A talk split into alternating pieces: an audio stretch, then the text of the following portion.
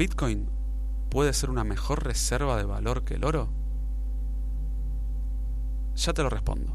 ¿Estás escuchando? Mucho mes, poco sueldo, un podcast sobre dinero, billete de efectivo, plata, mosca, viva, ingresos, sueldo, pastateca, filo, billuya.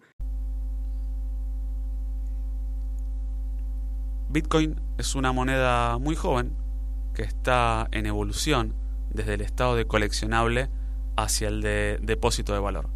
Al ser un bien monetario no soberano, sin la tutela de ningún Estado-nación, tiene chances de convertirse en una moneda global.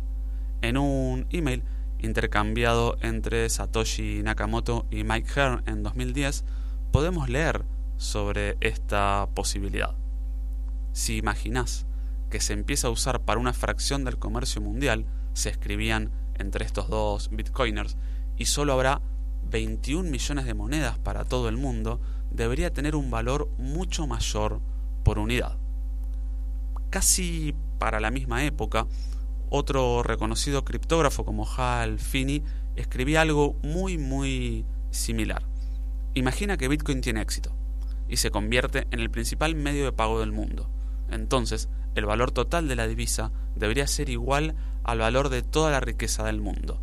Las estimaciones actuales de la riqueza familiar mundial que he encontrado oscilan entre los 100 y 300 billones de dólares, escribía Hal Finney. Para cerrar, lo que otorga un valor de alrededor de 10 millones por moneda.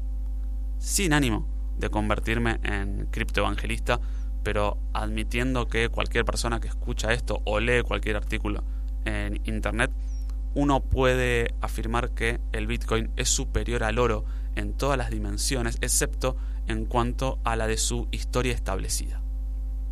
Con el paso del tiempo, la historia establecida ya no va a ser una ventaja comparativa para el oro, no va a ser una ventaja competitiva para el oro y Bitcoin podrá superarlo en su capitalización de mercado convirtiéndose en un depósito de valor digital.